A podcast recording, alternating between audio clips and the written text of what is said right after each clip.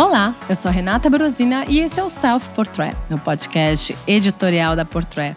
Pro episódio 70, especial, né, Se O 70, um número bonito, né? É um número redondo. o 7 traz sorte, geralmente. Pois é, e a gente hoje vai falar de um assunto que eu não sei se é muita sorte, né? Porque a gente é, já fez uma análise, né, anteriormente sobre o comportamento da geração Z em relação à moda, né? O quanto muito é efêmero, o quanto muito é vazio e superficial e é algo que acaba nos preocupando um pouco, né? É, preocupa, porque, primeiro, a gente tem falado, e, e acho que em muitas discussões isso se justifica, é, que é uma geração mais consciente, mais preocupada com o meio ambiente, com questões sociais, né, com valores humanos e que não aceita qualquer coisa, que acha é, muita coisa ultrapassada na moda, né, principalmente. Então, eu acho que sim, tem, tem uma parcela da geração Z que, que é assim, que já está crescendo com outros valores, né, que, enfim, tem a questão de gênero também,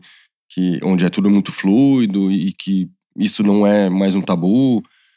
É, tem, tem vários pontos positivos aí na, na geração Z, nas, nas maneiras de pensar dessa geração.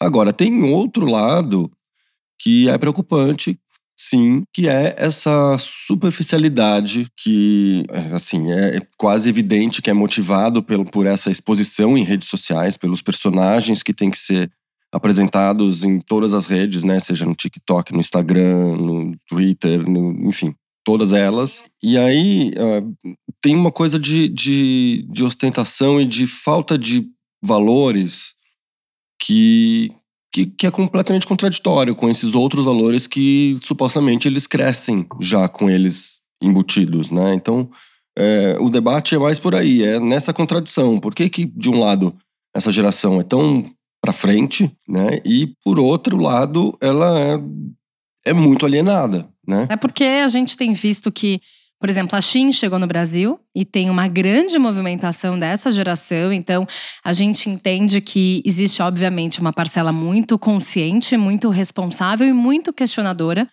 Mas também tem aquela que é, não liga, né? Vive na superficialidade. E eu falo isso porque na semana passada minha coluna para a revista Cláudia foi pro ar e era justamente sobre por que que resgataram a estética old money.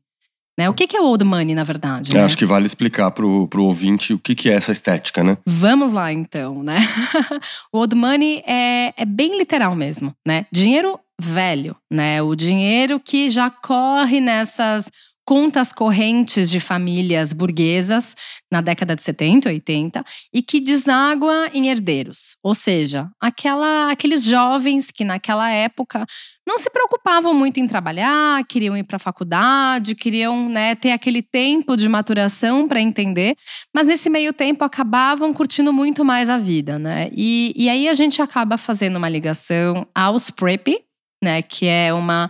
Não, não, a gente não pode chamar de uma tribo, né? Não é uma tribo, é, é um. Prep é uma, é uma estética, prep, que, Exato. Que, que nasce, que tem uma referência nos uniformes dos colégios preparatórios americanos, né? Aqueles Exato. colégios tradicionais de uniformezinho, uh, bem arrumadinhos, os meninos de camisa Oxford as meninas de, de sainha pisada, rodada. Com xadrez. E Isso. aí a gente Bem também… patricinha de Beverly Hills, né? Isso. E aí eu lembro que na década de 90 existiam os termos patricinha e mauricinho. Exato. Né? E então você pode resgatar essa, essa ideia da década de 90 mas ainda assim, na década de 80, tinha essa estética das golas polos, uhum. dos jovens que iam jogar polo, que iam jogar tênis, golfe, enfim. eles acabaram também se apropriando de várias marcas, né? Então, Ralph Lauren, Tommy Hilfiger, a própria Lacoste.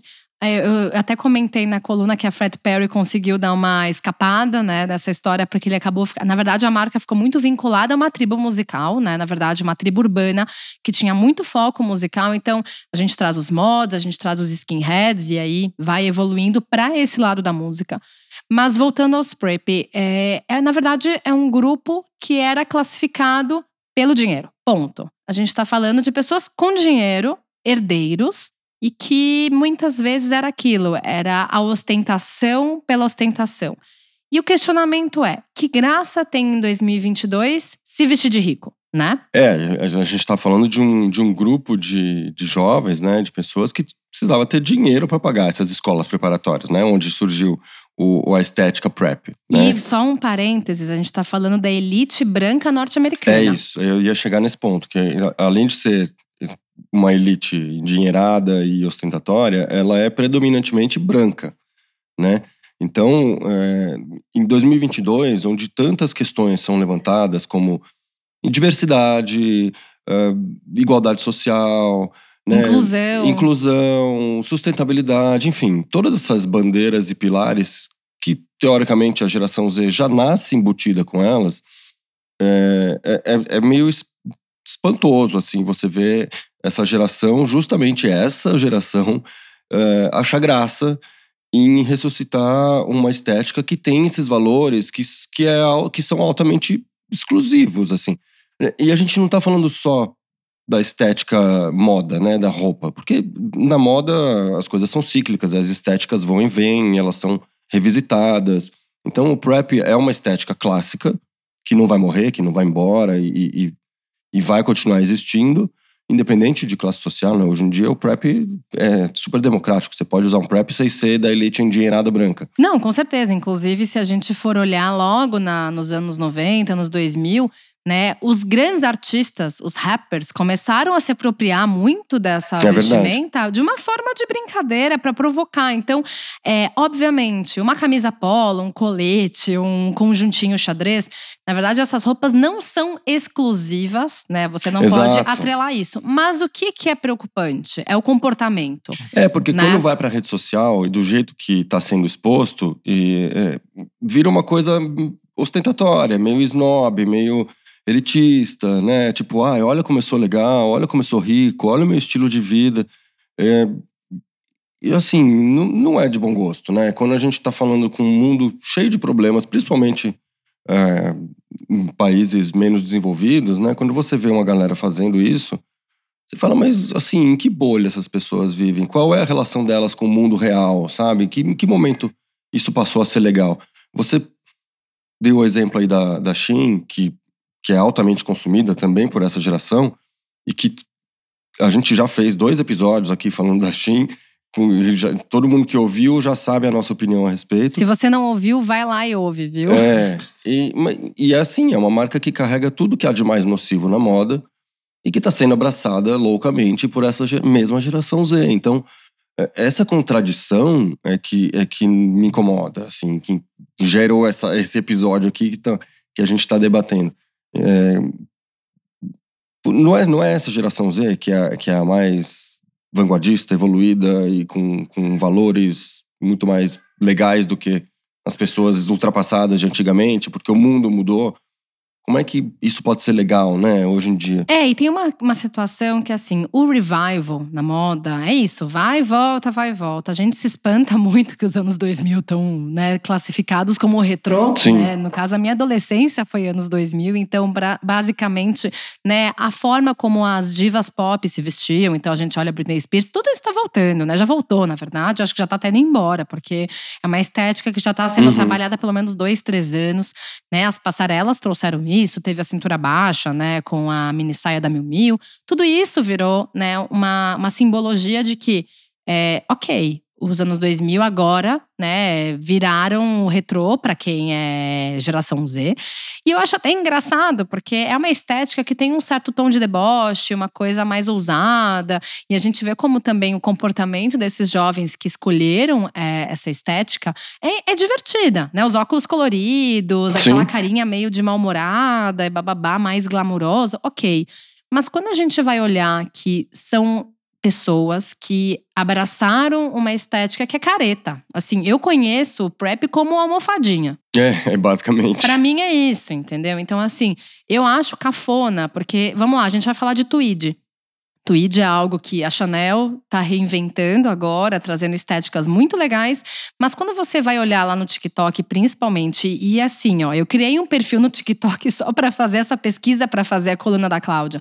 E assim, é assustadora a forma como esses jovens estão se vestindo, porque são caretas.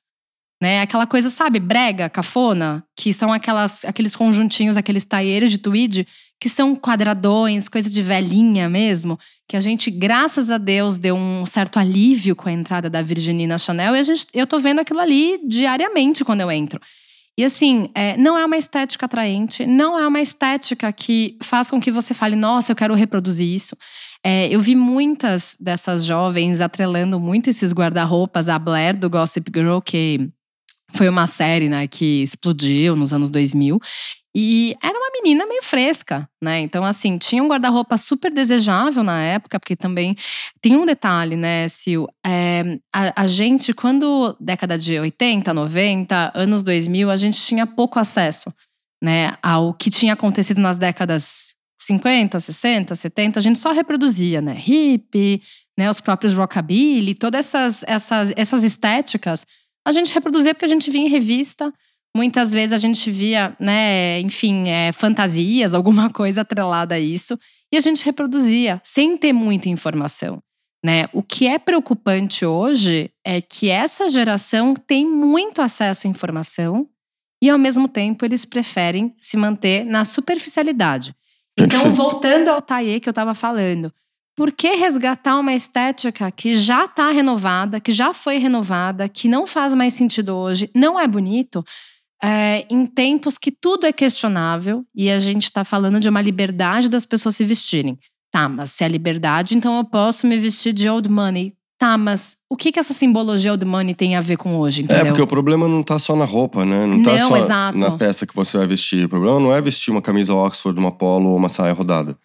É, o problema são os valores que essa estética carrega, os pilares que fomentam essa estética, né? As pessoas que lá atrás faziam parte do old money.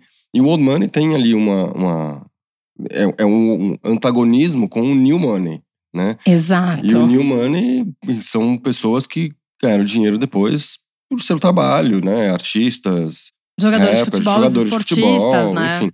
Nem sempre é, é legal, de bom gosto, mas tá tudo certo. Só que os valores costumam ser diferentes. Com certeza, com certeza. Então, me preocupa é que essa geração que tem tanto acesso à informação, como você bem falou, que sabe, que deveria saber, pelo menos, os valores e os pilares que estão intrínsecos a essa estética, é, assim como deveriam saber tudo de nocivo que a Shin representa, é, por que, que eles agora resolveram apostar nisso, entendeu? Porque, é cara, é, é completamente o, o, fora do tom, eu acho, do, com, no mundo que a gente está hoje, valorizar esse acúmulo de dinheiro, essa ostentação, principalmente em pessoas tão jovens, né? Que a maioria delas, inclusive, não deve ter nem esse dinheiro. Mas é o escapismo, entendeu? Então, assim, existe aquele ar da moda que traz o tom do escapismo, Isso. né? E a gente fala o escapismo que há pelo menos 20 anos a gente via como viver de aparência. Né? O viver de aparência era se vestir de rico em uma época que ninguém entendia o real significado do que era se vestir de rico. Né? Então, assim, ai, as patricinhas da escola, que ai, se uma comprava a bolsa X, todas as outras tinham que comprar, e às vezes, sei lá, uma que não tinha condições financeiras dava um jeito de ter a tal da bolsa. Existiu muito isso em uma época que era importante você pertencer a um grupo, porque se você não pertencesse, você ficava excluída. E a gente está falando né, dessa cultura do old money pela exclusão também. Esse é o principal ponto que é muito preocupante, é porque uhum. você é, está falando de, uma, de um grupo que não é que você não faz parte porque você não gosta da mesma música. Você não faz parte porque você não tem dinheiro, porque você não é herdeiro, porque você, na época, porque você não é branco. Então, assim, e se você for olhar o TikTok hoje, então eu fiz um bom, uma, dei uma boa stalkeada. É, assim, grande parte da hashtag Old Money que tem no TikTok são de pessoas brancas. Entende? Exato. Então, assim, assim como você pegar as, as séries que representam esse, esse universo, né? Tirando Bridgerton, que propositalmente tem ali uma diversidade, e, e acho que é justamente para quebrar esses paradigmas que foram uh, instaurados aí com, sei lá, com Gossip Girl, ou com Gilmore Girls, ou com, enfim, é, o filme As Patricinhas de Beverly Hills. Sim. E que aí ficou essa, esse estigma. Então, o Bridgerton tem até uma, uma ironia ali no, Talvez, até você falando, eu lembro daquela série que o Will Smith fez na década de 90, Fresh Prince of Bel-Air, Bel uhum. que era uma família, né, composta por negros Exato. que se vestiam como os patricinhas e os mauricinhos e, e assim, mas você vê que era um elemento, uhum, né? Uhum. Em uma época que todo mundo só valorizava, né, a, a, a, família branca, a elite branca. Então, assim, hoje em dia, por que, que é bonito isso? Por que, que é bonito resgatar isso? Na verdade, é bonito resgatar isso? É, e aí quando você pensa nessas escolas, são escolas elitistas mesmo, são escolas que você precisa ter dinheiro para pagar, você precisa ter estudado em boas escolas antes para entrar nelas. E aí a gente vai voltar de novo naquela, no, nas, nas, nas consequências da desigualdade social porque que a gente vive, conhece muito bem aqui no Brasil, né? Que é a questão do acesso a, a uma boa educação, Exatamente. a forma com que você consegue né, se igualar a alguém que estudou numa super escola na hora do vestibular. Que então, a desigualdade social é diretamente linkada com a desigualdade racial. É, é muito preocupante ver esse revival. Também a gente volta àquela questão a moda sendo tratada dessa forma, né, com essa superficialidade, a gente volta a trazer a moda como algo fútil. Exatamente, Porque... a futilidade que a gente vive tentando demover da, da, é, da moda. porque né? todo mundo acha que a moda, deixa eu só replicar essa estética da Blair, do Gossip Girl, porque é bonita. Uhum. Gente, aí que tá. Não é a replicar, não é a inspiração. O que que tem por trás? Ninguém para pra pensar que por trás de cada coisa que existe na moda tem um significado, tem alguma questão, tem alguma origem.